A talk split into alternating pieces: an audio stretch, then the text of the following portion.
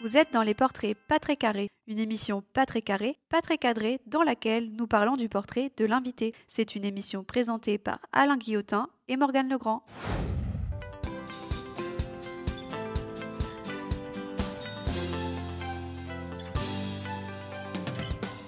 Mes amis, bonjour. Une fois n'est pas coutume, je vous donne la date du jour de cet enregistrement, à savoir le 22. Et croyez-moi, ce nombre va parfaitement illustrer ce nouvel épisode de votre podcast inclusif des portraits pas très carrés. En attendant de vous en dire un peu plus sur le nombre 22, je me dois de faire urgemment un mot de présentation de ma co-animatrice sans qui mes âneries tombent souvent à l'eau, à savoir la talentueuse autant que piètre nageuse, si si, j'ai mes sources, Morgane Legrand. Et mon inventif co-animateur, mais également marin d'eau douce à 16h. Et il n'y a même pas de vanne, j'ai nommé Alain Guillotin. Ouais, enfin, pas de vanne, je sens quand même une pointe d'ironie peut-être là, Morgane. Mais tu es pardonné, tant je sais que tu as pris sur toi pour enregistrer notre portrait du jour sous les voûtes de la Cogencelle, sur l'eau du canal du Nivernais et dans le noir. On y reviendra plus tard. Encore que pour ce dernier point, tu partages avec notre invité une baguette d'immunité, pardon, mais je n'en dis pas plus. Le micro t'appartient, Morgane. Merci. Oui, aujourd'hui, dans des portraits pas très carrés, nous nous essayons un enregistrement fluvial et nous sommes avec Didier Roche. Didier, qui est multi-entrepreneur, qui a l'engagement pour rythmique et qui est, entre autres, cofondateur des restaurants et spas dans le noir. Didier, bonjour. Bonjour, Morgane. Didier fonce, slalom, prend de la vitesse autant que de l'élan, saute ou slide les obstacles pour construire des actions inclusives. En somme, Didier Roche fait tout ce qu'il faut pour apporter sa pierre à l'édifice de la diversité. Oh bah comme d'hab évidemment, moi avec mes chroniques à deux balles, j'ai l'air fin. Bon, il s'était court quand même hein, ton premier portrait euh, Morgan. Court mais terriblement représentatif de notre invité du jour, un homme un chouille énergique et efficace, un gros chouille même, et qui va me faire déclamer illico 22 la Didier. Didier bonjour. Bonjour Alain. Alors Didier, avant que je poursuive mon propos, une première question qui ne va appeler aucune réponse en fait, je te rassure. As-tu une passion pour la numérologie? Euh, non, pas vraiment. Non, pas vraiment. Ça tombe bien parce que sinon, j'avais plus qu'à mettre ma chronique par-dessus bord et j'avais l'air con. Note que si tu avais dit oui, j'avais prévu un truc. Il est quand même malin, le gars, Alain. Parce que si tu répondais oui, je te demandais de rechef la signification du nombre 22. Tu m'aurais répondu trois mots. Le 22 est signe de création, action, réalisation. Ça ne s'invente pas c'est Wikipédia qui le dit. Trois mots qui te collent à la peau de ouf Didier, comme diraient les générations du 21e siècle. Et trois mots qui ont fait réagir mon épouse quand je lui ai lu, lu le brouillon de ma chronique. Bon, on a bien compris que sans ton épouse, du coup, tu partais à la dérive. Mais elle t'a dit quoi, Catherine, sur la numérologie? Eh bien, elle a dit, alors attention Didier, euh, tu n'es pas familier de mes imitations et ça peut déstabiliser. Donc, mon épouse me dit, la numérologie, c'est n'importe quoi, mon chéri. Tu es né le 6666, ça fait pas de toi un Belzébuth de canapé. Belzébuth de canapé, je dois te dire, Didier, que je ne sais toujours pas, à l'heure qu'il est, comment je dois interpréter les propos de mon épouse. Mais je m'égare et revenons au 22 du jour et aux trois mots qui y sont accolés. Dans un premier temps, je me suis dit, donc, c'est incroyable quand même. On tourne le 22, création, action, réalisation, euh, pile poil Didier. J'ai partagé ma trouvaille avec Morgane, dont la réaction a été dans un élan enthousiastique absolu. Ah ouais, c'est rigolo. Bon, j'imite beaucoup moins bien Morgane que mon épouse. Elle a poursuivi par euh, Tu peux pas bosser un peu plus, Alain, parce que c'est un chouille réducteur euh, ton histoire. Donc tiens, c'est marrant, je suis très branché chouille euh, sur cette chronique. Vous réécouterez, je dois en être à mon deuxième ou troisième chouille. Bref, réducteur, réducteur, réducteur, a dit Morgane. Alors, j'ai repris mes lectures internesca, oui, je l'ai bien dit, sur tes aventures, Didier, et la lumière. La tienne, Didier, de lumière, tout bêtement sur ton site. Je te cite, tu te définis comme un serial rêveur. Eh bien voilà, ça matche très bien cette histoire. À des années-lumière du célèbre Noir c'est Noir, il n'y a plus d'espoir. Didier, ce n'est pas Noir c'est Noir dans ton cas de figure. Tu aimes rêver sans interdit de tableaux aux mille couleurs. Et plus fort, tu transformes ces rêves. Création, action, réalisation. Tu sais réaliser ces tableaux aux mille couleurs et plus fort encore, tu sais les itérer à l'infini. Alors pour tout ça et tout ce qu'on ne sait pas encore et qu'on va découvrir, je te dis Didier, bienvenue sur ton portrait pas très carré.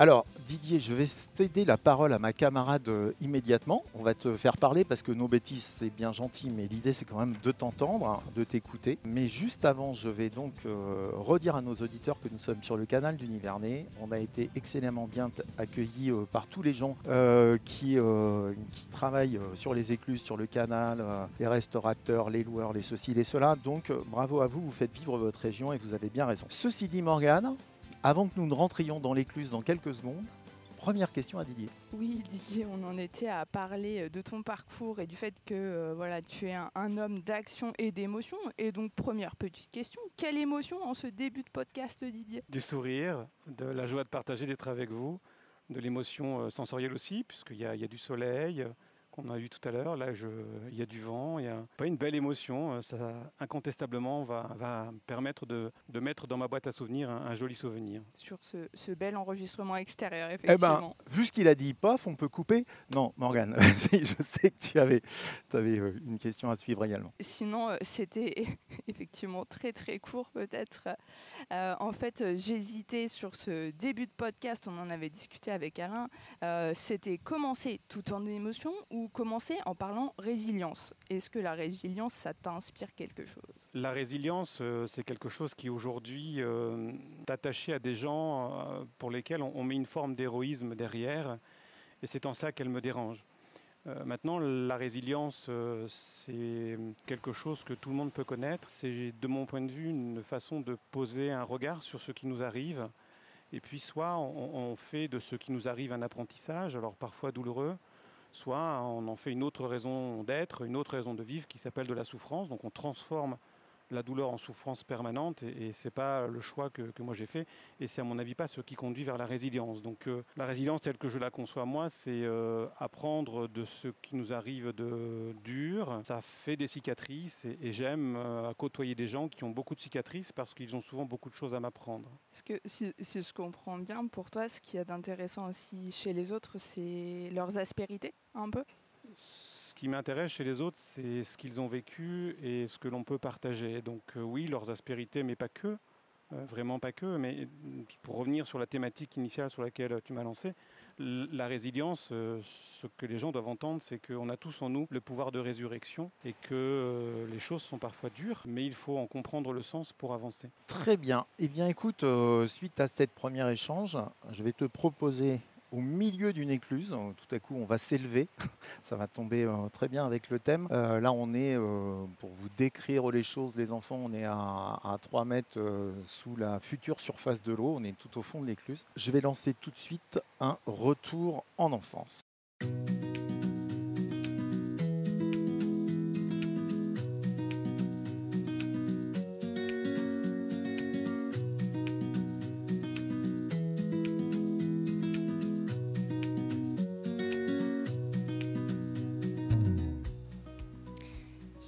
Retour en enfance, on a tous des souvenirs de notre enfance ou plus tard euh, de notre adolescence. Euh, ton tout premier souvenir d'enfance, lequel serait-il? Donc le tout premier, c'est dur de remonter peut-être euh, aussi loin en arrière, mais sur les premiers souvenirs qui peuvent se rappeler à ta mémoire, est-ce que tu as encore une image ou quelque chose qu'on t'aurait raconté?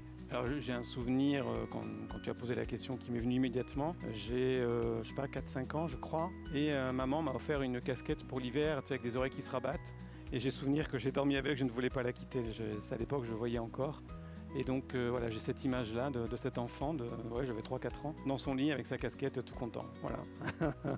le premier souvenir qui me revient, Très bien. le plus ancien. La première euh, maîtresse ou maître d'école dont tu te souviens? C'est une dame qui s'appelait Madame Pia. Alors, est-ce qu'elle a été ma, ma maîtresse? Je ne me souviens plus. En tout bien, tout honneur. Mais, euh, mais c'est toujours- en tout bien, tout honneur, quelles que soient les, les- les circonstances. À partir de là, c'est euh, voilà, c'est une dame qui, voilà, qui me revient à l'esprit. Madame Pia, c'est, j'étais en maternelle. Pas certain qu'elle m'ait fait court, mais c'est la personne qui me revient dans cet euh, environnement-là. Et pourquoi est-ce qu'elle t'a marqué enfin, Quelle était sa personnalité? Ah, ça c'est étonnant, je ne sais pas quoi te dire là-dessus. Elle avait une voix particulière, une voix de femme que je qualifierais aujourd'hui d'affirmée, quelqu'un qui, euh, je pense, euh, était strict, mais qui me donnait confiance. Donc c'est probablement ça qui fait que je me souviens d'elle. Quelqu'un de carré, quelqu'un d'organisé, de structuré. Et en fait, tout se passait bien quand il y avait Madame Pia. Très bien. On va faire un petit bond en avant minuscule. Tu arrives au CP, ou en tout cas à l'âge où on découvre la lecture, ça peut être parfois pour certains euh, avant le CP d'ailleurs. Accro des livres, pas accro des livres, accro de savoir, ou l'école euh, plutôt un endroit euh, dont tu te souviens pour échanger avec des copains, ou, ou un mélange de tout, avide d'apprendre des choses? Alors, avide d'apprendre, ça c'est certain. Curieux, c'est certain. Les livres, euh, non, parce que euh, lire à l'époque, lorsque euh, je suis devenu aveugle, ça passait par le braille et donc par les doigts, et ça me générait une grande fatigue. Alors, ça va être assez surprenant, mais une grande fatigue visuelle, parce qu'en fait, j'avais cette mémoire visuelle, j'avais appris à lire lorsque je voyais encore, et lorsque j'ai basculé dans la lecture braille, j'ai toujours cherché à visualiser ce que j'avais sous mes doigts et ça me crée des vertiges. Et la lecture est venue rapidement inconfortable. Je m'en suis confié à, à un moment lorsque j'étais en sixième ou cinquième à une prof euh, avec qui on faisait de la lecture. Et euh, voilà, elle s'est, moquée de moi en disant que je racontais n'importe quoi. Et donc j'ai, été particulièrement blessé parce que pour une fois que je m'ouvrais à quelqu'un et qu'on puisse me comprendre, euh, j'étais ravi de le faire. Et bon voilà, donc la lecture, non en termes de lecture braille. Et puis après, j'ai découvert plus récemment la lecture au travers de livres audio. Et puis enfin, lorsque l'informatique est arrivée, j'avais euh, j'avais une petite vingtaine d'années. euh, Là, ça m'a ouvert la possibilité de lire avec la synthèse vocale, que tu connais bien, toi, Morgane. Oh Oui, par cœur. Pas, pas mal de choses. Donc, euh, très curieux. Alors, ma, ma culture, je l'ai acquise beaucoup par euh, l'écoute de la radio, et notamment des émissions euh, culturelles, scientifiques euh, et autres. J'étais très, très curieux de, de- de cet environnement déjà très jeune. Très bien. Alors, euh, m'en veux pas d'être, de ne pas être aussi rapide. Il y a un certain nombre de gens qui savent qu'il t'est arrivé un accident euh, qui a fait que tu es devenu aveugle. L'idée, euh, c'était pas forcément re-raconter cet épisode que tu as, que tu as raconté euh, mille fois dans ta vie. Par contre, juste l'âge auquel ça se produit. J'ai six ans et demi quand ça se produit. Et euh, comme j'aime à dire, un bonheur n'arrivant jamais seul. Quelques mois après, euh, je vais en internat pour euh, ben, accéder à l'éducation. Donc voilà, ça a été deux moments durs en quelques mois, puisque à l'âge de 7 ans, j'étais arraché euh, à l'amour de, ma maman et de mon papa.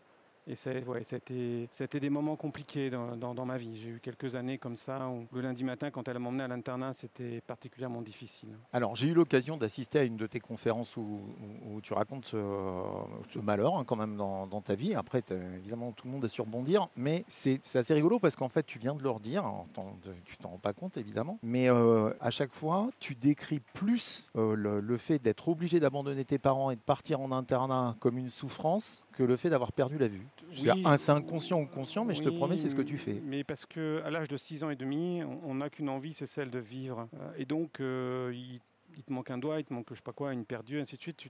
L'enfant a ce pouvoir exceptionnel d'adaptation à son environnement dès lors qu'il est porté par cette flamme de vie, dès lors qu'il est porté aussi par un, un environnement qui lui est favorable, qui lui permet d'être joyeux. Moi, je suis quelqu'un je suis quelqu'un de profondément joyeux et ma maman m'a laissé être joyeux. Donc la grande souffrance pour moi à l'époque, celle qui m'a marqué, c'est évidemment la rupture de La l'amour maternel, la séparation que je vivais tous les lundis matins. C'est-à-dire que c'était sans cesse remis sur, le, sur la table. quoi.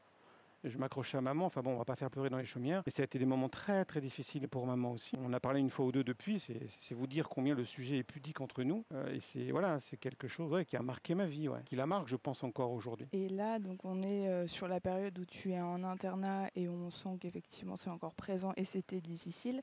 Mais à partir de quand tu associes euh, la scolarité à des jolies rencontres ou à des chouettes souvenirs J'ai envie de dire immédiatement, parce que dès lors que je suis rentré en internat, ça a été difficile, mais très rapidement, il y a les, copains de classe qui étaient là. hein, il y a- donc j'ai l'enfant, encore une fois, il, il aime à vivre. Mm, Je faisais euh, euh, la rupture de ce deuil assez rapidement. Je pense qu'après la, la récré de 10 heures où je pleurais régulièrement à chaudes larmes et les copains étaient autour de moi, je rentrais de nouveau dans une dynamique d'enfant, d'enfant qui, a d'abord envie de vivre et, d'être joyeux. Après, il y a eu des moments compliqués où le, ben, le soir, quand on se retrouvait seul dans son lit et qu'il n'y avait pas l'amour maternel pour vous accompagner au pays des rêves. euh, Voilà, j'avais comme saint lien un nounours que ma grand-mère m'avait offert euh, à mon premier Noël et c'était la seule chose qui me reliait à ma famille. Et oui, il y a eu des moments où, enfin souvent le, soir euh, sous les draps, ouais, c'était compliqué.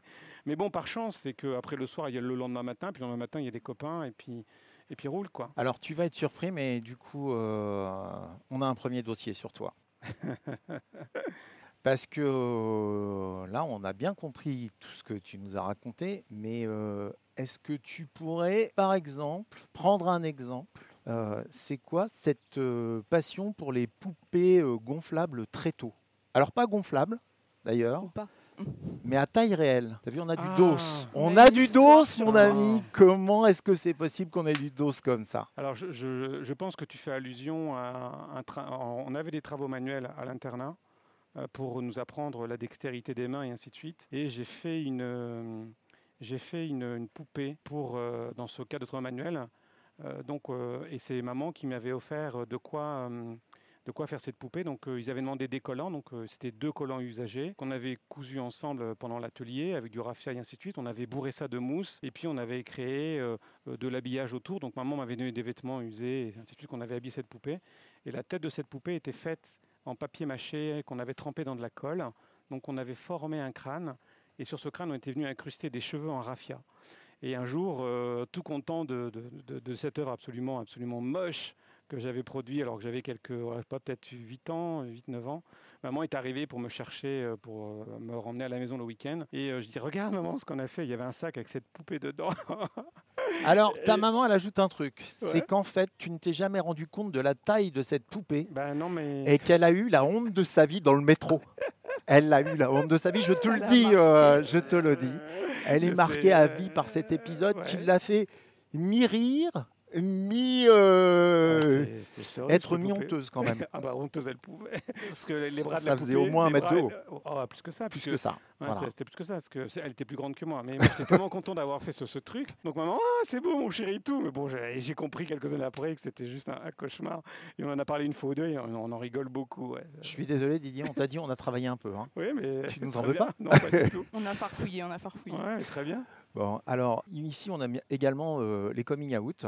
Alors je t'explique sur les coming out. Forcément, il y a des profs, ça t'a pas inspiré, voire même c'est pas des grands souvenirs. Par contre, il y a des profs ou des instituteurs, tu as le droit à la délation. Si c'est des gens qui t'ont inspiré, tu peux donner les noms et les prénoms. Tu sais, c'est comme les marques. Nous, on cite les gens, euh, on cite les gens qui nous ont marqués dans notre éducation. Est-ce que comme ça, tu as quelques noms qui te reviennent? Si tu n'en as pas, j'ai l'air con. Alors des noms, oui, euh, mais j'en ai un qui m'a beaucoup marqué. Il s'appelle Roland Bozen. C'est un professeur de biologie euh, quand j'étais au collège. Et ce type, un jour, euh, a dit à la classe, j'étais dans une classe qui était assez festive et relativement peu travailleuse, et il a dit, écoutez, euh, quelque chose en substance de, de cette nature. Voilà, dans la vie, il y, a, il y, a, ceux qui travaillent beaucoup et puis il y a ceux qui veulent travailler peu mais qui peuvent réussir. Et la manière de réussir, c'est d'être un pro en résumé et de savoir à un moment synthétiser les éléments qu'on vous donne. Donc moi, je vous invite puisque vous n'êtes pas des grands travailleurs, acquérir cette capacité d'être des gens de synthèse. Et, tout de suite, j'ai vu l'opportunité de ce truc et je me rendais compte que c'était déjà quelque chose que je faisais, ou avant les cours, euh, lorsqu'il y avait des interrogations orales possibles, ou etc., je relisais tous les cours. Et donc j'avais comme ça une lecture pendant un quart d'heure, 20 minutes avant le cours. Et comme à l'époque la mémoire fonctionnait bien, eh bien j'arrivais et voilà, j'arrivais parfois à performer. Donc euh, c'est ce prof-là qui m'a marqué, je pense, euh, le plus. Enfin le plus, en tout cas c'est celui qui me revient à l'esprit. Alors je pense moi que Morgan en a peut-être un autre. Parce que moi, le, mec, j'ai trouvé absolument génial. Oui, c'est que tu m'avais raconté, Didier, euh, l'histoire d'un euh, de tes professeurs qui euh, avait adapté, je crois, une carte électronique. Alors, beaucoup plus grand. Alors, c'est un chargé de TD. Ouais. Alors, je suis beaucoup plus tard. On est en licence professionnelle, une licence que je ne devais pas faire parce qu'on ne voulait pas que je la fasse. Et, et donc j'ai insisté pour m'inscrire et j'étais tellement obstiné, je suis revenu plein de fois à l'administration qu'on m'a dit écoute, c'est bien, euh, on te dit non, mais comme tu es têtu, euh, le directeur va te le dire, euh, va voir le directeur, rendez-vous, je, je vais dire mardi, je ne me souviens plus. Et donc j'ai préparé cet entretien pour être vraiment au top, pour que ce gars-là ne puisse pas me refuser. Et je suis rentré dans son bureau et je me suis assis, et je me souviens, il s'appelle René Alt, je dis bonjour monsieur Alt. Il m'a dit bonjour monsieur Roche, et là je me suis dit mon pote, là tu ne pourras pas me contrecarrer, je suis béton sur mes arguments. Et il me dit vous prétendez que vous pouvez faire la, licence professionnelle? Je suis oui monsieur, il me dit écoutez, prouvez-le moi, prouvez-le moi, pardon, au revoir monsieur Roche. Ça a duré moins de 30 secondes. J'ai pris mon manteau, j'ai dit c'est gagné. Et en fait, je suis arrivé en cours et il y a un cours qui reposait sur une carte électronique. Et là, je me suis dit ah ouais, je comprends pourquoi il disait que c'était pas possible. Eh bien, tant pis. Euh, vaille que vaille, j'arriverai à faire ce truc et je sortirai non pas avec une bonne note, mais je sortirai premier de l'amphi. Et pendant 3-4 mois, j'allais en cours et je comprenais rien. Et il y a un chargé de TD qui est venu me voir sur un, TD. Il me dit écoute, Didier, on était au mois de novembre, début décembre. Début décembre, je crois. Il me dit écoute, Didier, en fait, tu comprends rien. Je sais bah ouais, ouais, je comprends rien. Ouais. Et puis il me dit tu sais que oui, oui je, sais bien que si j'ai pas 8, euh, c'est éliminatoire pour, euh, pour, tout mon, tout mon examen et mon diplôme. Il me dit écoute, euh, passe me voir dans mon bureau la semaine prochaine. Et donc, je vais dans son bureau la semaine d'après. Et là, il me dit tu me fais confiance. Je dis bah, écoute, de toute façon, Daniel, il s'est prénommé Daniel. C'est évidemment que je te fais confiance, que de toute façon, perdu pour perdu, voilà. Hein. Puis moi, je crois en la vie. Et donc, il me prend la main et il me tire la main vers le sol, me contraignant à m'agenouiller. Et là, il glisse sa seconde main dans mon dos et il fait basculer mon dos en avant et il pilote ma main et il vient la poser par terre. Il avait mis sur le sol un énorme schéma, je ne sais pas combien, mais c'était énorme. Et en fait, il m'a dit voilà, ce week-end, j'ai découpé les composants électroniques sur des, des bouts de carton que j'ai collés sur une grande feuille canson. J'ai connecté tous les éléments électroniques par des fils que j'ai trempés dans de la colle pour faire du relief. Et maintenant, on va essayer de voir si tu peux comprendre cette carte. Voilà. Et pendant deux heures et demie, j'ai tourné autour de cette carte avec ce type-là. Il y a un moment, je dis, mais Daniel, on a quatre pattes, la porte de ton bureau est ouverte. Euh, il y a plein de gens qui passent dans le couloir. Il me fait, mais Didier, je m'en fous. Je passe un moment tellement exceptionnel que franchement, ils pourront raconter ce qu'ils veulent. Et au bout de deux heures et demie, il roule la carte, il la met sur moi, il me dit, bon, maintenant tu as compris la carte, tu as trois mois de cours à rattraper. C'est à toi de jouer désormais. Il me dit, je vais te mettre en relation avec quelqu'un qui est en, DEA, donc deux ans au-dessus de toi, et puis ben, voyez ce que vous pouvez faire. Et donc pendant quelques semaines, euh, il me restait, bon, il y avait Noël, mais j'ai dû bosser euh, voilà, 3-4 semaines avant l'examen.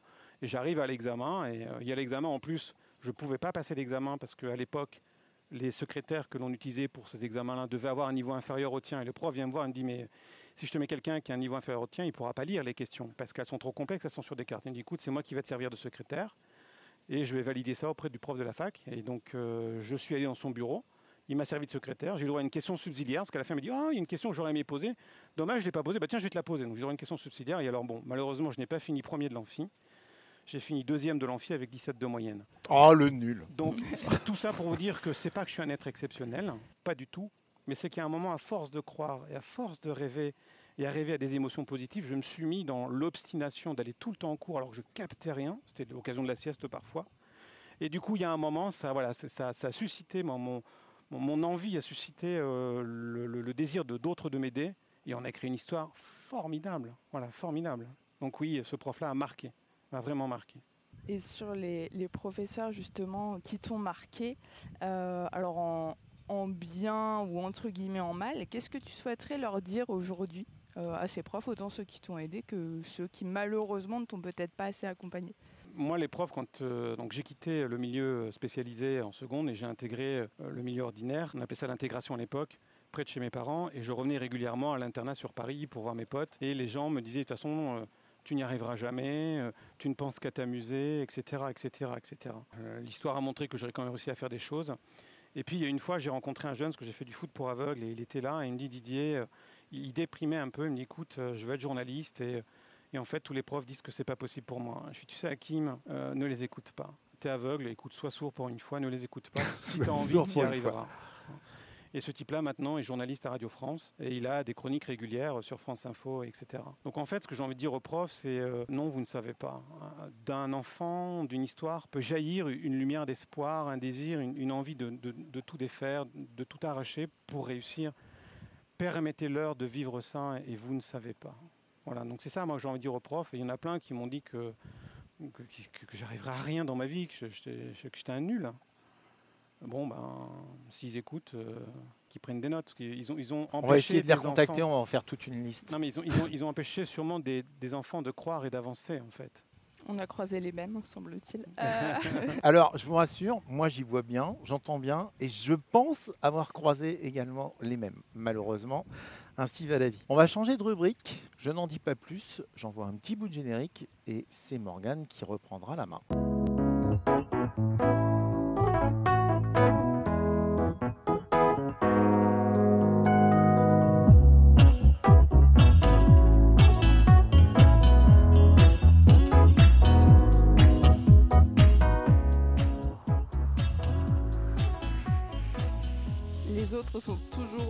Inspirants, ça tombe bien parce que c'est le moment inspiration, admiration et donc fan d'eux. Et si tu devais choisir quelqu'un pour incarner ton rôle au cinéma, qui choisirais-tu? Tu veux dire une, un personnage? Ah, peu importe, tu nous trouves un acteur ou une actrice, pourquoi pas, qui doit interpréter ta vie au ciné. Ah, qui doit interpréter ma vie Ah oui, oui, on te Ouais. demande pas de qui t'es fan, on s'en fout, limite, tu vois. Ouais. Nous, de- Euh, qu'est-ce qui te ferait kiffer pour qu'on t'interprète? Ah oui, c'est pas une émission facile. hein. Non. Ça s'appelle des euh, portraits pas très carrés. hein. Gad Elmaleh, je pense. Gad Elmaleh. Gad Elmaleh. Et pourquoi? Je sais pas, c'est quelqu'un qui me fait rire, c'est quelqu'un qui a beaucoup de talent, euh, il peut s'exprimer dans l'oral, dans l'humour, dans le texte, dans la chanson. Puis j'ai travaillé avec sa maquilleuse, euh, c'est peut-être aussi pour ça. Il y a un lien. Peut-être. Alors, est-ce qu'on est l'ai rencontré une fois, il a eu beaucoup d'humour. bon, est-ce qu'on essaie de passer un appel en disant euh, Gad, il faut trouver euh, quelqu'un qui scénarise euh, ma vie et je veux que tu la joues? Non, je ne suis pas sûr qu'un film sur ma vie soit bien passionnant, donc euh, ne le dérangez pas pour ça. Non.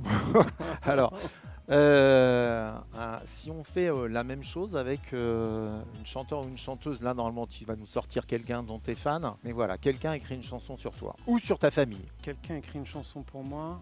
ou à l'occasion de chanter une chanson pour toi, ça peut être également des interprètes. hein.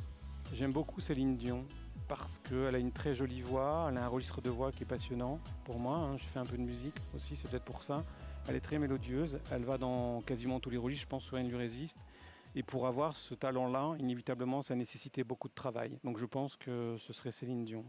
Donc là, on a un film avec Gad qui va tourner, on sait qui va chanter la bande-annonce. D'accord. Je sais pas, alors après, pour, le- pour écrire le texte, euh, moi je te dirais bien Michel Audiard, mais euh, à moins que tu aies un écrivain euh, favori, euh, tu Non, non, dirais le non, mec, non. le mec euh, raconte ma vie, ce serait, ce serait formidable. Non, je là, non pas tout de suite.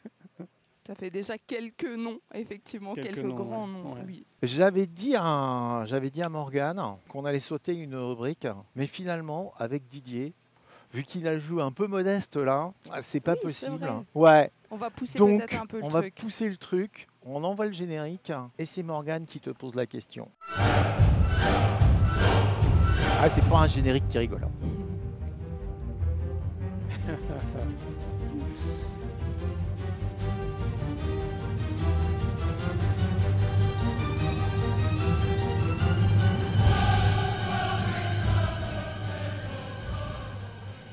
Avec cette chanson, c'est la rubrique Sans me vanter. Et c'est le moment où tu dois avoir de l'ego. S'il te plaît, fais semblant Didier, au moins pour nous. Euh, quel est ton talent caché, Didier? Tu as droit au pas de carbonara, mais ce serait trop facile. Le, le talent caché, je pense que j'ai cette rage de vaincre. Je crois qu'on pourrait dire que même mort, il bouge encore. Voilà. Donc euh, j'ai- ce talent de, de pouvoir euh, euh, résister à l'adversité fortement. Vraiment fortement. Et un jour, on, faisait de la communication. Ça sortait pas, quoi. Les, les slogans sortaient pas. Et j'éclate de rire et on me dit qu'est-ce qu'il y a? Je dis, vous savez quoi? J'aimerais que sur ma tombe, on mette l'alphabet en braille et qu'on écrit- qu'on écrive un message en braille pour que les gens s'amusent à décoder ce message. Et on me dit, bah, il y a quoi de drôle ce que je riais? Je sais pas, le message, ce serait même mort, il braille encore. Ah Ouais, ça a de la gueule. C'est pas mal. Ça a de la gueule. Donc voilà, je, je pense que ça illustre le- le- le- cette volonté de vivre. Et, de, et en fait, euh, pour moi, rien n'est impossible. Dès que je veux, je fais. Bah voilà, Dès que je veux, je fais. Serial Rêveur, ça me semble pas mal. On y revient. hein. Ouais, exactement. Allez. Je Du sais pas coup, si j'ai répondu à ta question. Mais- mais parfaitement. Complètement. Euh, J'enchaîne avec le générique suivant. Et là, c'est moi qui parle après générique. Mais on l'écoute d'abord. On l'écoute d'abord parce que moi, c'est la musique qui me fait rêver. Euh, voilà, je, suis un romantique. On croirait pas comme ça. Hein. le Belzébuth de canapé. Euh, Didier, t'es parti à l'autre bout de la planète. Tu prends ton stylo ou ton clavier, tu te débrouilles, c'est pas mon souci. Et tu as une carte postale à envoyer à Morgane. Donc tu as deux choses à faire sur cette carte postale. C'est évidemment choisir la carte postale ou faire choisir la carte postale, j'en sais rien. Voilà, est-ce que tu es en France? Est-ce que tu es dans un pays quelconque? Euh, Tu choisis une montagne, la mer, quelque chose, tu vas nous dire. Et puis j'ajouterai la deuxième question dans la foulée. Alors j'enverrai pas une carte postale, j'enverrai une, un élément texturé que je trouverai euh, proche de moi, qui soit quelque chose qui m'a ému lorsque je suis arrivé dans le pays, un tissu, une feuille ou quelque chose comme ça. Et je m'arrangerai pour que le message que j'ai envoyé à Morgane puisse être écrit dessus, d'une manière ou d'une autre, et qui, comme on l'a vu, quand je veux, je peux. Très bien. Donc on va retourner cet élément texturé. Et tu vas pas t'en sortir comme ça, mon bonhomme. Qu'est-ce que tu vas écrire à Morgane? J'écrirai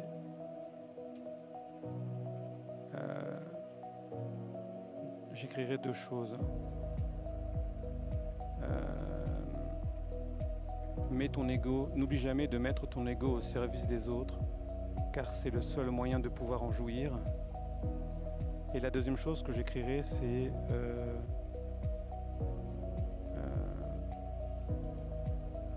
l'amour, c'est le comblement de l'autre et accompagner l'autre dans le fait qu'il te comble. C'est ne rien attendre et c'est vivre l'instant présent. N'oublie jamais de faire de, de chaque seconde qui passe le bon souvenir de la seconde qui suit. Voilà. Juste sur la fin du générique, le mec est trop fort. Oui, oui. en plus juste Génial. sur la fin. Mais alors tu peux pas savoir à quel point je trouve que tes mots sont justes. Et donc, euh, eh ben, si je pouvais te remercier de cette carte postale, je te dirais que ça me parle vraiment et que tu les as bien choisis, tes mots. très joli, merci. C'était très beau. je vais faire une petite parenthèse qui n'a rien à voir avec euh, toi, Didier. Nous sommes donc rentrés dans la tranchée de la Colancelle. Donc, euh, je vais vous faire une petite audio description. Les enfants, comme vous l'avez ressenti, il commence à faire beaucoup plus frais. Donc là, on est au milieu du 19e siècle. Hein. Il faut quand même imaginer qu'on euh, est, euh, est tout en haut du Nivernais et que des hommes ont décidé d'emmener du bois à Paris euh, en arrêtant de faire du bois flotté qui était particulièrement dangereux sur Lyon et donc de construire un canal qui permet d'emmener ce bois à Paris mais également de relier la Loire à la Seine.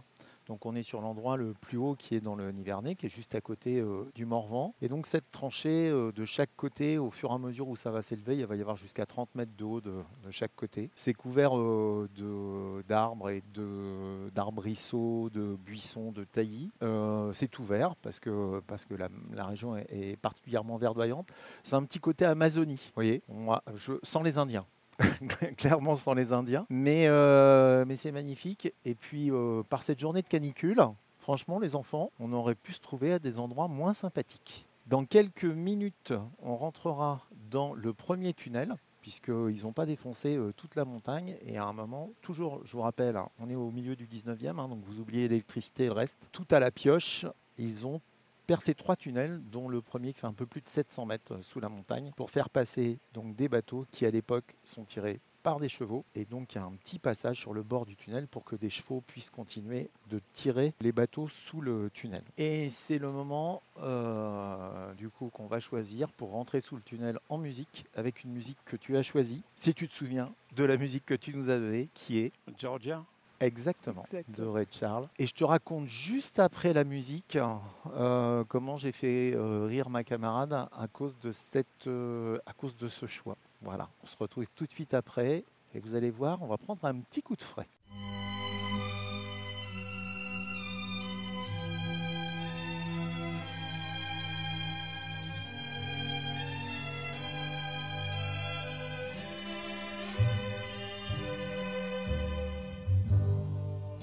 Georgia,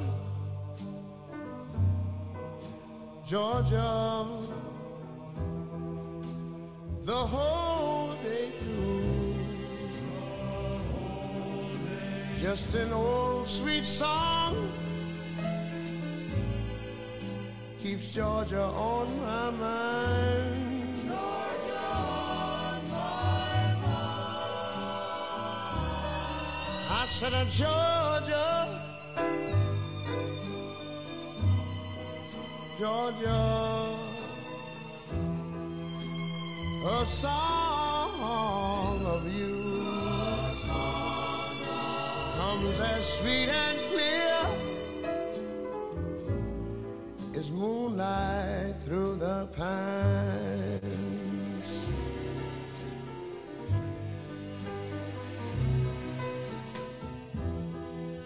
Other arms reach out to me. Other eyes smile tenderly. Still in the peaceful dreams I see the road leads back to you. I said, Georgia, oh Georgia,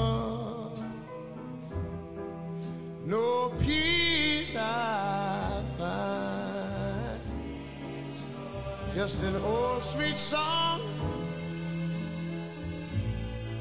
keeps Georgia on my mind.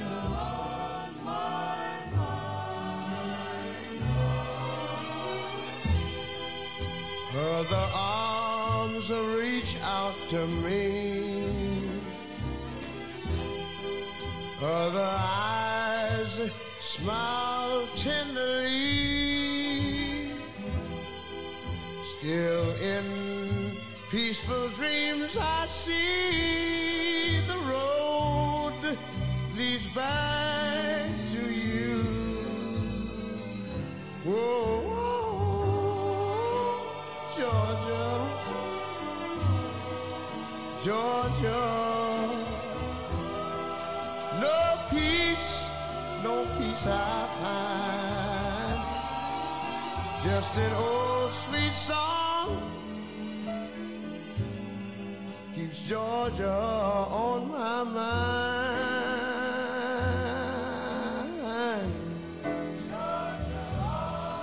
I said just an old sweet song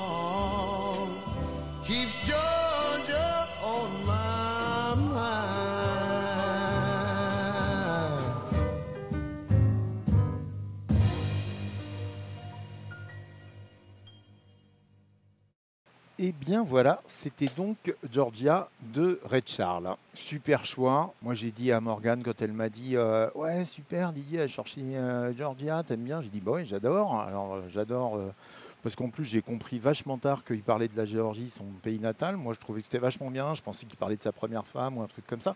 Toujours romantique. Et dans ce cas-là, Didier, figure-toi qu'avec Morgane, à chaque fois, on cherche la version qu'on pourrait passer. Peut-être pas forcément la version originale et tout. Puis là, je dis, ouais, peut-être qu'il y a d'autres artistes également qui l'ont chanté et tout. Euh, Bah, elle me dit, Alain, euh, Red Charles quand même.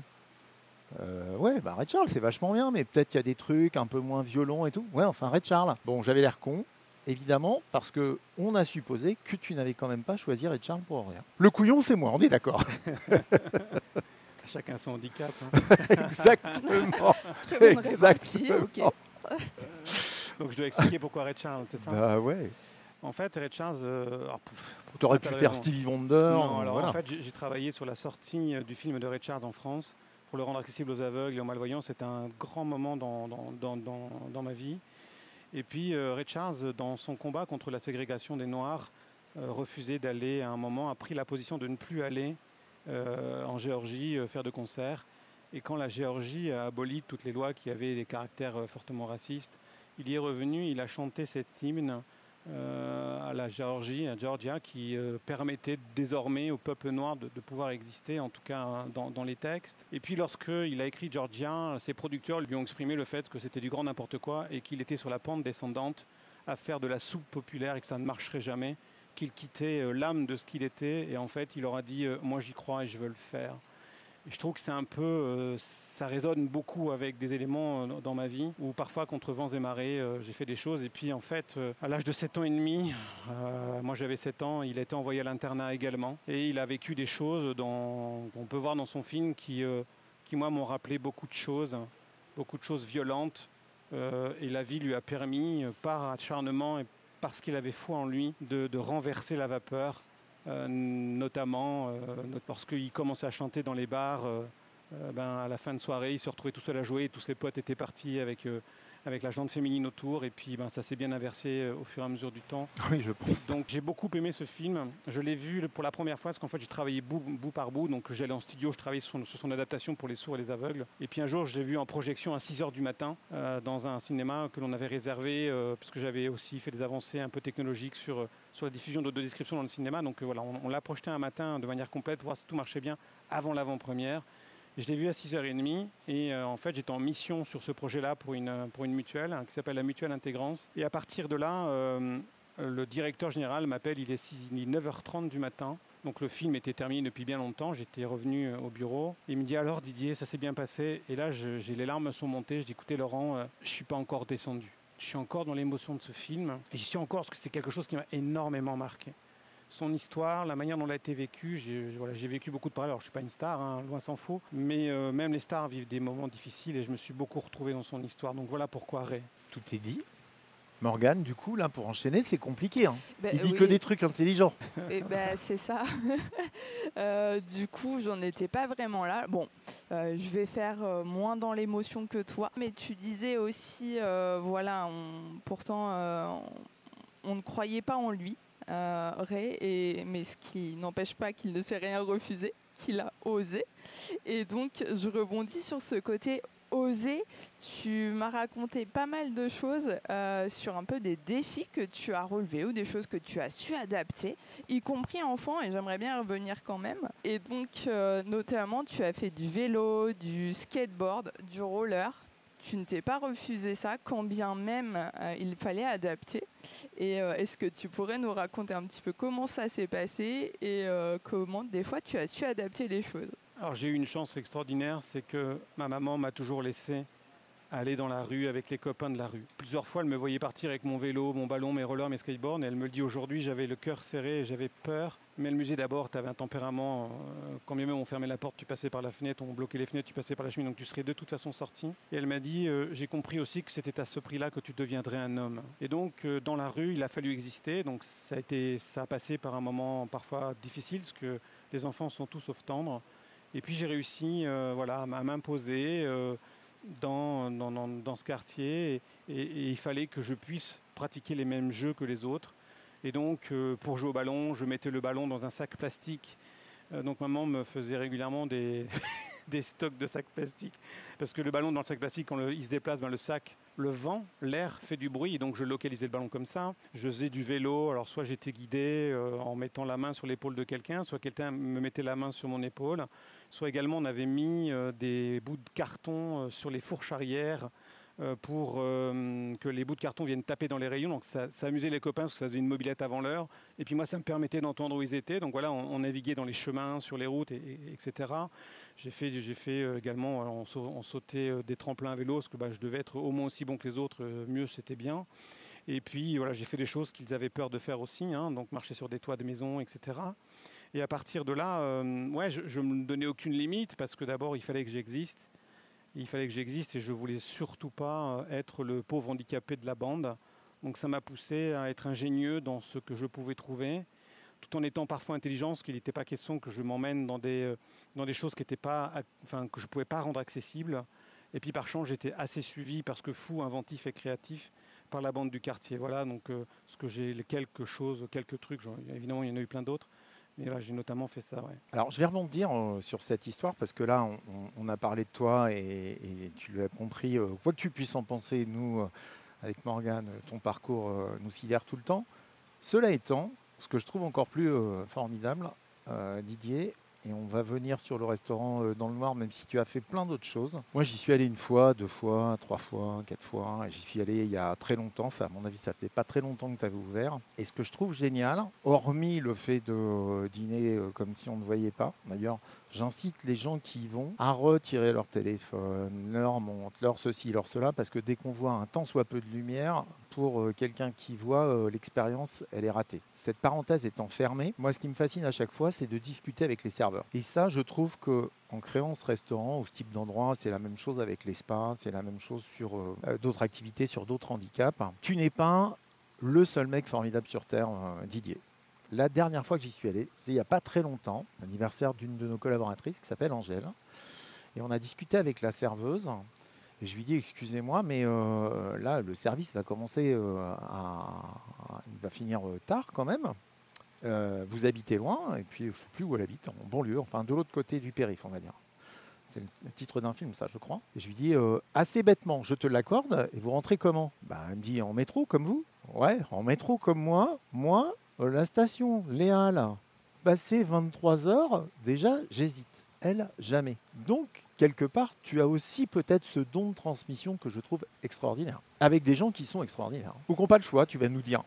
Peut-être, je ne Non, sais pas. mais, euh, Paris est fantastique. euh, et les villes qui ont euh, des métros, des tramways, enfin qui ont du transport en commun, c'est fantastique pour une personne aveugle parce que du coup on est autonome. Et puis euh, la canne adoucit les mœurs. C'est-à-dire que on, on a quand même, euh, moi je me trouve régulièrement accompagné par des gens euh, que vous qualifieriez peut-être de bizarres et de dangereux dans le métro. Et je passe des moments formidables. Enfin, moi, j'ai vécu des trucs Ouais. euh, extraordinaires euh, avec des jeunes qui se sont sûrement peut-être parfois rendus coupables de choses ignobles avant de me voir ou après. Mais la, la, la Cannes amène un rapport particulier avec, euh, avec les gens. Alors, je dis pas que j'ai pas eu par moments des situations un peu, un peu compliquées, mais, mais moi, ça ne m'effraie pas du tout. Mais vraiment pas du tout. La canne adoucit les mœurs. En tout cas, moi, je, je bouge beaucoup euh, en France et, et pas qu'en France, et dans plein de villes. Je prends euh, je- tous les transports en commun qui existent, euh, à part le Vélib. Mais, mais voilà, le, le- le- le- le- moi, je trouve, oui, qu'effectivement, la canne est un, c'est un extraordinaire outil de drague, euh, que ce soit homme ou femme. Drague dans le sens où euh, on- on- les, gens viennent vers vous. Enfin, Oui, je- j'avais bien compris, hein, c'est- j'avais traduit. c'est- quelque chose d'assez fabuleux. Moi, encore une fois, j'ai fait des rencontres avec, des- avec des enfants qui avaient 4-5 ans parfois. Ah, maman, c'est quoi son truc? Et puis je lui expliquais, je lui rencontrais comment j'utilisais ma canne. La maman, euh, les le papa était, était, que, que je n'ai pas de gêne. Euh, Le gamin qui venait s'asseoir à côté de moi dans le métro, on discutait. Enfin, ouais, j'ai discuté avec des, avec des étrangers, j'ai vécu avec, euh, avec des SDF des moments, euh, des moments fabuleux. Donc euh, je pense que la personne avec qui tu as parlé, bon, alors, c'est vrai que quand on est femme, on peut peut-être s'inquiéter d'autre chose. Mais ce qui est sûr, c'est que moi, j'ai, en tout cas, je n'ai jamais eu, eu de moments compliqués et ça ne me fait pas peur du tout. Ah, manifestement, ce n'était pas son cas non plus du tout. Hein. C'était absolument Donc, pas un euh, problème, mais j'ai trouvé ça formidable. quoi. Et euh, mais il y a un moment. Tu peux le euh, comprendre. Oui, mais euh, enfin, moi, j'ai pas envie de vivre enfermé chez moi, quoi. Ouais. Donc, il y a un moment, il faut sortir. Donc, euh, sortir, ben, c'est se mettre dans l'action et c'est vivre des moments euh, géniaux. Alors, il y a des moments un peu plus compliqués. hein. Des fois, je me blesse pas mal. hein. J'expliquais tout à l'heure à une de tes collaboratrices euh, que euh, on parlait de mon sac qui était plein. Je dis bah oui, j'ai une trousse à pharmacie, que je me blesse régulièrement. Mais ça m'empêche pas d'avancer. Et puis j'en fais de l'humour. Toi, une fois, je suis monté dans le métro et je venais de me blesser, je saignais du visage. Et les gens autour de moi disaient oh là là, oh là là. je sentais bien que c'était le drame de la journée. Euh, Et que les gens, euh, voilà. Moment, il y a un monsieur qui me dit écoutez, j'ai un Kleenex, je vais essuyer. Ouais, on met pas qu'on appelle un médecin. Je vous savez, monsieur, euh, c'est la vie. Il y en a qui, euh, il y a des hommes hein, qui ont la chance de se taper les jolies femmes. Et ben moi, c'est le mobilier urbain. Et là, le, métro a explosé de rire. Et la relation a complètement changé. Les gens riaient et les gens venaient vers moi. Ah, vous avez un peu de sang sur votre bras. Et on m'essuyait comme ça, euh, chacun de son Kleenex, de sa lingette humide. Et c'était extraordinaire. J'ai béni le bon Dieu d'avoir mangé cette foutue pancarte qui d'ordinaire n'était pas là, cette pancarte de chantier. C'est ça la vie, quoi. Il faut sortir. Il faut. Moi, je n'aspire qu'à ça. Donc, euh, bah, c'est la canne. Écoute, d'autres c'est le chien. Peu importe. Il faut sortir de chez soi. Parfait. Je fais à nouveau un petit peu d'audio description. Vous l'aurez remarqué, tous les deux, tout à coup, tous les deux, il fait très chaud. Oui. Alors pourquoi il fait très chaud? On est toujours au milieu de. On vient de quitter le deuxième tunnel. On est toujours euh, dans la tranchée de la Coloncelle, sauf que là, les murs étaient tellement abrupts qu'en fait, ces murs sont en pierre. Là, il n'y a plus de végétation autour. Je pense qu'on comprend bien qu'effectivement, mettre un peu de végétation, ça permet de baisser un peu la température parce que là, on a eu le sentiment de rentrer dans une étuve. C'était euh, l'idée de cet enregistrement, de te faire vivre du coup euh, des sensations euh, différentes. Donc de chaque côté, on a des murs qui doivent faire une vingtaine de mètres de haut.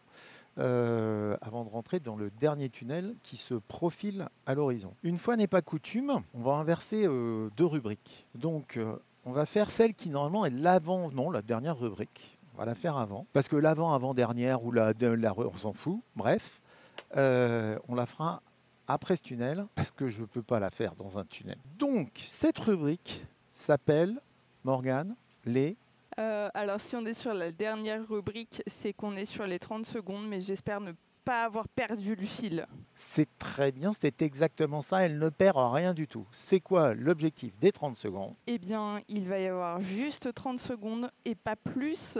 30 secondes top chrono pendant lesquelles on va papoter, on va un peu te déconcentrer et tu vas devoir rester focus pour trouver un mot, Et un, un seul seul. mot pour, euh, décrire, pour te décrire ou décrire ton parcours, mais ce mot, tu ne le donnes qu'à la fin des 30 secondes.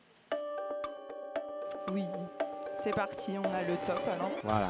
J'ai été obligé d'inverser un peu, Morgane. Je suis désolé, mais les tunnels, c'est pas trop pratique. Mais t'as le sens de la surprise, en fait, j'ai compris. Hein, c'est ça. Bah, c'est voilà. Je fais du Didier Roche, quoi. Tu vois. Je m'adapte. Tu as de qui t'inspirer aujourd'hui. Je m'adapte. Alors bon, euh, par contre, euh, ta carte postale, moi, je vais te dire un truc. Je suis jaloux à vie. c'est pas possible, hein, ce qu'il t'a fait. hein. Là, c'est, euh, je, je trouve ça.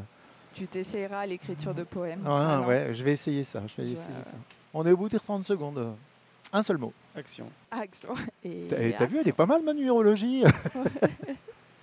on n'a pas fait exprès, on est d'accord, hein, Didier. Ah non, non. Sur euh, le action. euh, voilà. J'hésitais entre deux mots, mais, mais action me va bien. Alors, il y a un truc qui est assez euh, rigolo, je le dis à chaque fois, mais à chaque fois c'est de plus en plus vrai, c'est qu'on commence à avoir reçu quand même beaucoup de gens. On n'a jamais eu le même mot, donc c'est bien. On va, on va poursuivre euh, dans, cette, euh, dans cette voie. Un petit mot sur euh, l'aventure des spas, dans la suite euh, du restaurant. Alors les spas, en fait, c'est, on a eu l'idée de d'ouvrir le monde du bien-être aux personnes aveugles. On était en 2006. Enfin, j'ai eu cette idée-là. Et puis on travaillait avec des spas, de- des, boîtes de luxe, des sociétés de luxe, et, qui avaient des spas, des hôtels et ainsi de suite. Et il y a un moment, on me dit que euh, le handicap, c'est dans le luxe, c'est pas glamour. Et donc euh, j'explique que ben, d'abord, je vais gagner du temps parce que je vais pas du coup m'occuper d'eux. Et puis euh, je leur fais un- une, deux promesses. La première, c'est que je vais ouvrir un spa et que tout le monde va l'aimer. Et la deuxième, c'est que dans une dizaine d'années, ils viendront me voir pour que je leur forme des personnes aveugles et qu'on en mette chez eux. Et donc voilà, je suis parti avec ça. Et qu'est-ce que je savais faire? Ben, Le noir absolu. Donc j'ai fait un spa dans le noir. Donc il a fallu passer par tout un tas de choses, notamment rendre le métier accessible, parce qu'à l'époque, pour toucher au corps, il fallait être dans le paramédical ou avoir le CAP d'esthéticienne. Et à partir de là, euh, j'ai été voir des gens pour pouvoir financer l'adaptation d'un CAP d'esthéticien après avoir trouvé euh, une école. Et j'avais euh, voilà, face à moi un financeur qui ne voulait pas financer une première promotion. et je lui ai dit, écoutez, je sens que... Vous êtes réticent, que vous me prenez pour quelqu'un qui vient chercher de l'argent et qui n'est pas forcément celui qui emmènera le projet au bout. Et il y a un moment, voilà, la personne dira écoute, vous aviez raison, c'était pas possible, merci pour l'argent. Je dis écoutez, je vous fais deux promesses. La première, c'est que je vais passer le CAP d'esthéticienne avec les filles. et la deuxième, c'est que je l'aurai. Et là, il y a eu un blanc pendant 20 secondes. Et la, la personne qui était là m'a dit ok, je signe. Et c'est comme ça qu'a démarré l'affaire sur un vrai coup de poker. Alors, quand je suis sorti, ma collaboratrice est venue voir en colère. Elle me dit Ouais, pourquoi t'as dit ça euh, CAP d'esthéticienne, t'es complètement fou. Je dis Bah, parce que c'était femme. Elle me dit Mais euh, je lui dis Mais puis, puis je vais le faire. Elle me dit Mais c'est ça qui m'inquiète avec le planning que tu pourras jamais le faire. Dis, Ah oui, en fait, c'est pas. Alors c'est génial la réponse.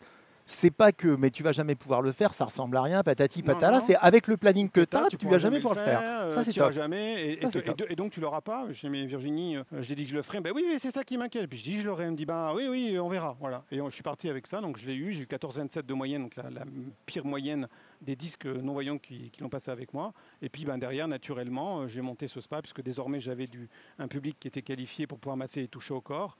Et puis, voilà, euh, le premier. Euh, praticien euh, handicapé visuel qu'on a intégré, c'est une femme dans un spa à Annecy qui s'appelle Les Trésommes. Et on était, euh, on était en 2016, promesse tenue. Bien, aujourd'hui, il y en a combien du coup? Aujourd'hui, on, on en a, j'en ai mis au Spa Molitor, j'en ai mis à Diane Barrière, euh, à Paris, en près d'Anguin-les-Bains. Donc Spa Molitor, c'est à Paris. Euh, on a été euh, à Saint-Gervais dans la thalassothérapie de, du, groupe, euh, du groupe L'Oréal. J'ai dernièrement mis une non-voyante dans un spa de luxe, dans un palace à Saint-Tropez. Euh, puis il y en a eu d'autres, parce que moi j'en ai mis, euh, mais il y en a d'autres qui ont fait un parcours similaire et qui n'ont pas eu besoin de moi pour aller dans des spas. Donc, donc ça continue. Et puis voilà, maintenant, prochaine aventure. Là, on est sur les spas dans le noir, mais on a bien compris que tu crées aussi de l'emploi. Euh, Aujourd'hui, tu as une petite idée du nombre d'emplois que tu as créés. Alors, je vais vous donner un chiffre qu'un collaborateur s'était amusé à compter, parce qu'on on devait remplir un dossier, je ne sais plus quand, c'était dans les années 2015. Dans le champ du handicap, on était à plus de 750 personnes. Voilà, donc des emplois permanents, des emplois temporaires, euh, euh, des emplois dans d'autres boîtes, des boîtes clientes chez moi. Donc ça, a forcément augmenté encore un peu de, depuis. Donc je sais pas, peut-être peut 800, 900 je- je- de personnes en, situation de handicap, hein, j'entends. hein. Donc, donc voilà, euh, c'est... euh, Si on englobe euh, handicap, pas handicap, on a dépassé les 1000. Ah oui, très largement, oui. Ah oui, oui, très très largement. Et euh, Monsieur que- Roche, félicitations.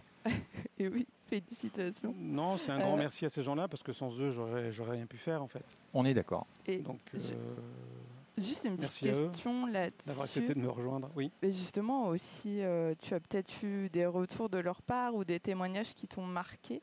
Euh, Est-ce que oui, il y a des choses qui te reviennent qu'auraient pu te dire euh, ces personnes qui, Ben, avec J'étais au parc du Futuroscope il y a, pas la- il y a quelques jours avec mon fils et j'y ai fondé, enfin j'y ai créé là-bas en 2005, en 2004-2005, à l'ouvrir en 2005, l'attraction Les Yeux Grands Fermés qui est dans le Nord absolu. Et j'ai embauché à l'époque un, type qui s'appelle Jean-Jacques et euh, j'y suis retourné là et Jean-Jacques était encore là. C'est-à-dire 19 ans après, il était encore là. Et je lui dis, mais Jean-Jacques, euh, enfin, moi j'ai beaucoup d'admiration parce que ça fait 19 ans que tu fais le parcours avec autant de talent et, et- et avec euh, aucune lassitude. Donc il m'a appris qu'il partait à la retraite euh, d'ici la fin de l'année. Il m'a dit, mais tu sais Didier, en fait tu nous as tout appris. J'avais jamais réalisé. Je, euh, bah, bah non, en fait. Il me dit, bah si, souviens-toi.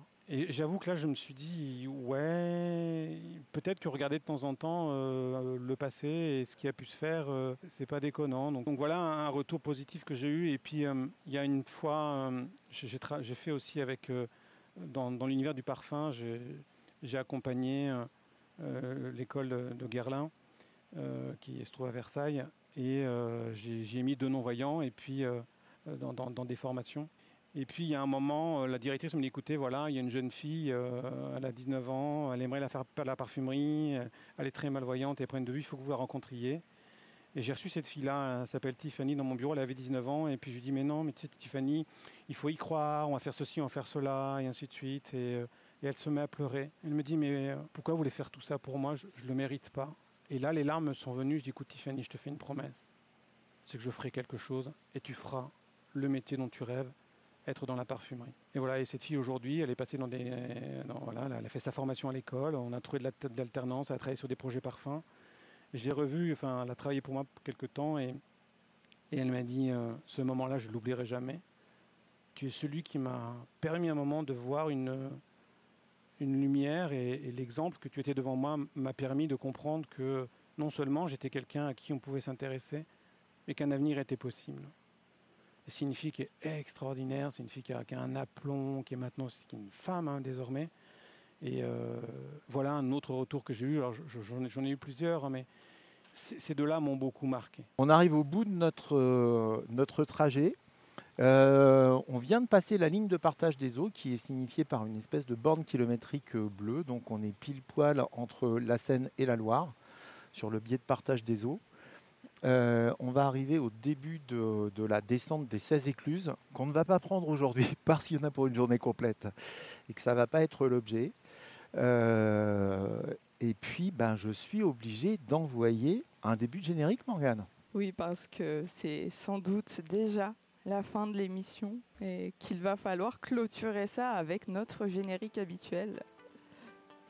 Et Voilà. oui, c'est maintenant. qui arrive. Didier, un dernier mot peut-être? Parce que là, euh, nous, on a dit plein de choses, tu as dit plein de choses. On Bah, était le- pas mal là. hein J'hésitais entre deux mots tout à l'heure. Euh, c'est l'amour inconditionnel. L'amour, au sens où je le comprends moi et je le vis. Je viens de comprendre qu'en fait, euh, c'est ce qu'a fait maman en m'aimant et on n'a jamais, en- enfin, j'ai jamais eu de- d'attente en retour. J'ai jamais eu, euh, j'ai fait ça pour toi, tu devrais euh, avoir tel retour, ce, ce que beaucoup de parents font hein, pour soumettre leurs enfants. Et maman n'a jamais eu cette attitude-là et je, constate en fait que je fonctionne comme ça. Donc, euh, bah, merci de l'avoir euh, appelé puisque je viens de comprendre une de mes mécaniques de vie. Euh, ça remonte souvent à l'enfance et moi je fais sans jamais rien attendre en retour en fait.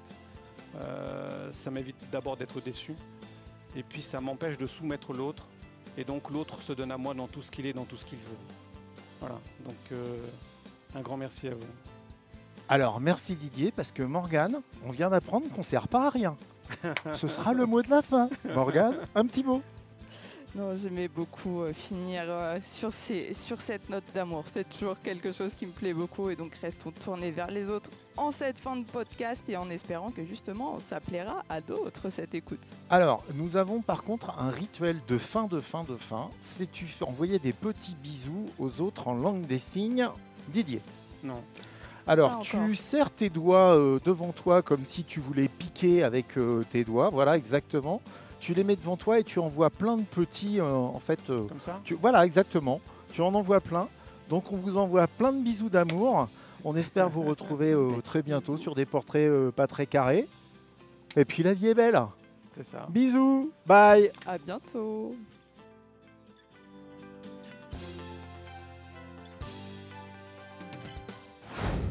Retrouvez les autres épisodes sur toutes les plateformes d'écoute et si vous avez aimé cet épisode, n'hésitez pas à vous abonner au podcast et à nous laisser un commentaire pour nous soutenir. À très vite dans les portraits pas très carrés.